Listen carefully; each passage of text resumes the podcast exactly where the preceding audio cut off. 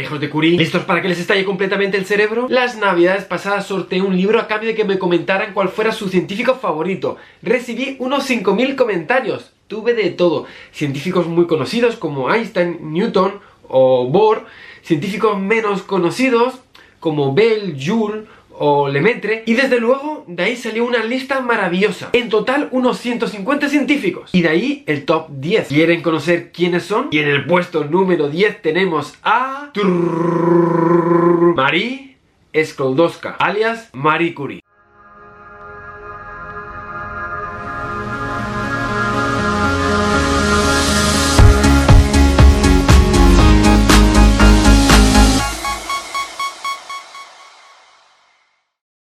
Si nos quedamos con el top 10, María acumula algo así como un 4% de los votos de los suscriptores. Pero, ¿quién fue Marie Curie? ¿Y qué fue lo que hizo? María Sklodowska nació en Polonia en 1867. Su padre, Władysław, era profesor de física y química e influyó decisivamente en la vocación de su hija hacia la ciencia. María era la más pequeña de cinco hermanos en una familia acomodada venida a menos. Una familia muy culta pero con pocos recursos. Siendo muy muy pequeña, su hermana mayor y su madre enfermaron gravemente de tuberculosis, lo que hizo además que le faltara ese afecto, esa cercanía de su madre. La muerte de su madre cuando aún era muy pequeña la influyó de por vida, causando una serie de depresiones que la acompañaron durante toda su vida. Mientras tanto, en el mundo académico, María sobresalía, era una estudiante brillante, siendo siempre la mejor de su clase. En esa época, en una Polonia controlada por los rusos, a las mujeres les estaba prohibido realizar estudios superiores, por lo que Marie comenzó a asistir a clases en una academia clandestina. Pero el sueño de María estaba en París, en la Sorbona. Debido a sus problemas económicos, decide llegar a un acuerdo con su hermana Bronia. Primero, Bronia iría a París a estudiar, siendo sus gastos pagados con el trabajo de María en Polonia. Luego lo harían al revés, trabajaría Bronia y estudiaría María. Y así lo hicieron. María comenzó a trabajar de institutriz en una familia rica, pero ¿saben qué? Casi todo se va al traste porque se enamora del joven hijo de la casa. Casimir, un estudiante de matemáticas. Ambos se prometen, pero el padre de Casimir se niega, por ser ella pobre. Por miedo a revelarse a su familia, Casimir desiste, dejando a María con el corazón roto. Es entonces cuando María decide retomar su sueño, ir a París a estudiar, a la Sorbona. Aquí comienza su leyenda. Allí en París, Marie vivió con grandes limitaciones económicas. Vivía en una guardilla sin calefacción y se alimentaba de pan, té y fruta. Pero estaba cumpliendo con su sueño. Un sueño de libertad, independencia y sobre todo ciencia. Asistía a clases de física en la Sorbona, donde recibía el mismo trato que los alumnos. Aún así, la situación fuera era muy diferente, viviendo en una sociedad machista, sexista, de finales del siglo XIX. Allí, lo máximo a lo que podía aspirar una mujer era acabar siendo la asistente invisible de un hombre homólogo científico. Nada más. Aún así, Marie se licenció en física, con la mejor nota y en matemáticas, con la segunda mejor nota. Una vez acabado, Marie comenzó a buscar un sitio donde trabajar, y un amigo de Bronia le recomendó hablar con un científico poco conocido, Pierre Curie. Pierre era unos 10 años mayor que ella, y un científico muy particular. Con 34 años, Pierre aún vivía con los padres, era introvertido, humilde, tranquilo, muy despistado y se sentía incómodo en presencia de las mujeres a las que consideraba una distracción. Pero Pierre y Marie tenían muchas cosas en común. Ambos eran muy idealistas, familiares, patriotas, amaban la libertad y por encima de todo a la ciencia. Así que decidieron empezar a colaborar. Al poco tiempo, Pierre se enamoró locamente de Marie y aunque ella comenzó a dudar si volverse a Polonia, finalmente en 1895 se casaron. Pierre era uno de los mayores expertos del mundo en magnetismo y particularmente en instrumentación. Marie era muy meticulosa, una científica brillante y muy trabajadora. Ambos, complementarios, formarían una de las colaboraciones científicas más exitosas de todos los tiempos. Es en estos años cuando Becquerel por casualidad descubre la radioactividad en unas sales de uranio. A Pierre le parece un tema interesante, así que se lanzan a estudiarlo. Pierre, uno de los mayores expertos del mundo en la medida, modifica su electrómetro para que sea más sensible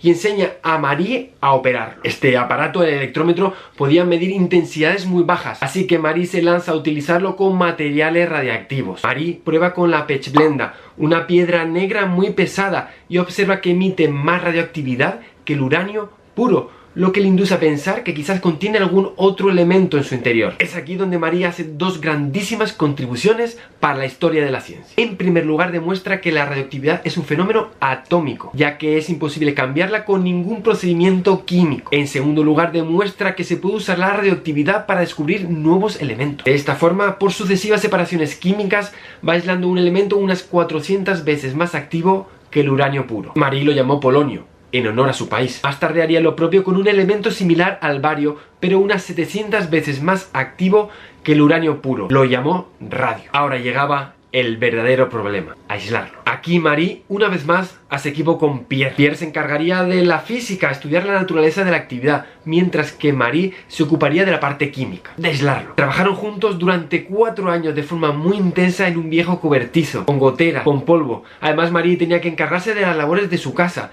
tenían problemas económicos y tenía además que cuidar de una recién nacida, Irene. Todo esto mientras sufría continuos rechazos y menosprecios de sus colegas por ser mujer. Finalmente, en 1902, después de tratar durante cuatro años más de 10 toneladas de pechblenda, consigue Marie Curie aislar de forma exitosa unos pocos gramos de radio. En 1903 Pierre Curie y Henry Becquerel fueron nominados al Premio Nobel de Física por el descubrimiento y estudio de la radioactividad. Marie fue completamente ignorada. Pierre en esa situación decidió no aceptar el premio, lo que hizo reconsiderarlo al comité del Premio Nobel. Finalmente Marie fue incluida en la lista y recibió el Premio Nobel en Física en 1903, siendo la primera mujer en conseguirlo. En ese momento ambos, Pierre y Marie, se hacen mundialmente famosos, algo que curiosamente también le ocurre a su descubrimiento el radio. El radio se puso de moda y empezó a usarse en todos sitios, en cosméticos, en té, tónicos para piel o prendas de vestir. Incluso se preparaban unas bolsitas que te ponías en el escroto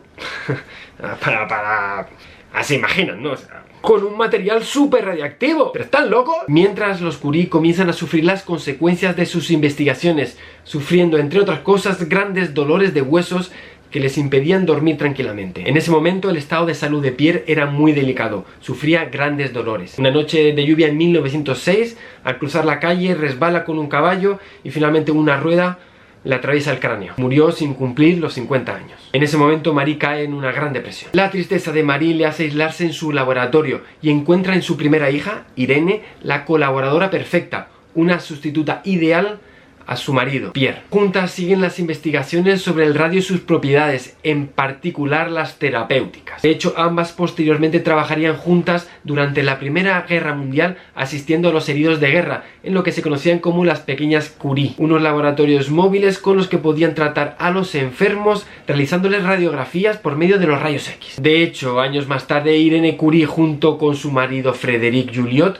ganaría el Premio Nobel de Física también en este caso por el descubrimiento de la radioactividad artificial. Pero esto no era todo. En 1911 conceden a Marie su segundo premio Nobel, la primera persona en conseguirlo, en este caso en química, por el descubrimiento de dos nuevos elementos, el polonio y el radio. Es en este año cuando sale a la luz su escándalo amoroso con Paul Langevin, un matemático unos años más joven que ella y antiguo alumno de Pierre, que además estaba casado y tenía cuatro hijos. Un escándalo que no es más que una pura anécdota para mostrar lo hipócrita que era la sociedad de la época, sexista y machista, lo cual llegó incluso a poner en peligro que le otorgaran el premio que ya le habían concedido. Marie vivió los últimos años de su vida impulsando los estudios médicos del radio en el Instituto Curie, apoyando la paz y con enormes dolores fruto de sus estudios. Sí, en esa época no se conocían bien los efectos nocivos de la radioactividad, pero ya se intuían, tanto por estudios con animales como por las propias heridas que dejaba la exposición a materiales radiactivos después de un largo tiempo, dejando quemaduras en la piel. Sin embargo, Marie siempre quiso negar la evidencia. Su querido radio no podía ser nocivo. Para Pierre y para Marie era su niño. Dormían con una ampolla de sales de radio en la cabecera de la cama y les encantaba verlo brillar. Los dedos los tenían doloridos y agrietados debido al trato con la sustancia y los daños se acumulaban. Lesiones tuberculares, cálculos biliares, enfermedades de hígado y riñón, zumbidos en los oídos, pérdida de visión en los dos ojos y dolores en los huesos. Marie murió en 1934 curiosamente fruto de su pasión por la ciencia, por su amor a la radioactividad, una auténtica heroína. El médico que la atendió dijo que fuera un milagro que viviera durante 67 años en esas condiciones. Hoy, 100 años más tarde, sus objetos personales, su ropa, su libreta siguen contaminados con radioactividad. Una radioactividad que amaba y que sin embargo acabó con su vida. Hoy Marie Curie es un auténtico símbolo, una heroína de la ciencia. Sacrificio, paz, humildad, trabajo, patriotismo, excelencia, pero sobre todo una brutal pasión por la ciencia. Y también igualdad, una mujer que derribó todo tipo de barreras en un mundo totalmente machista que se empeñó en desprestigiarla, despreciarla, lo que no evitó que llegara a ser una de las mejores científicas de toda la historia y colarse en el top 10 de las científicas más queridas por los seguidores de Date un blog. Así que Marie Curie, mis respetos. Sodi un amigo de la pareja, llegó a declarar que el mayor descubrimiento de Marie Curie fue la radioactividad. El de Pierre, descubrir a Marie Sklodowska. Marie Curie. Marie Curie, un personaje increíble y que ha inspirado a generaciones enteras de científicas, un modelo a seguir y una gran referencia. Para hacer esta biografía me he inspirado en estos dos libros que he leído sobre la vida de Marie Curie y que puedo recomendar fuertemente. Marie Curie, Genio Obsesivo, de Barbara Goldsmith. Y este libro, un libro muy diferente de Rosa Montero y que puedo recomendar fuertemente. La ridícula idea de no volver a verte. Una perspectiva muy diferente de abordar una biografía científica. Y este es el final de esta biografía científica, la primera de 10 que voy a lanzar con este top 10 de científicos más queridos. Me despido recordándoles que les va a gustar, les va a encantar mi libro El bosón de Higgs no te va a hacer la cama y mi segundo libro Inteligencia Física. Y además que me puedes seguir por las redes sociales donde me pueden escribir con preguntas y cualquier chorrada que se les pase por la cabeza en Ja Santa Olaya. Nos vemos, como siempre, en el siguiente vídeo.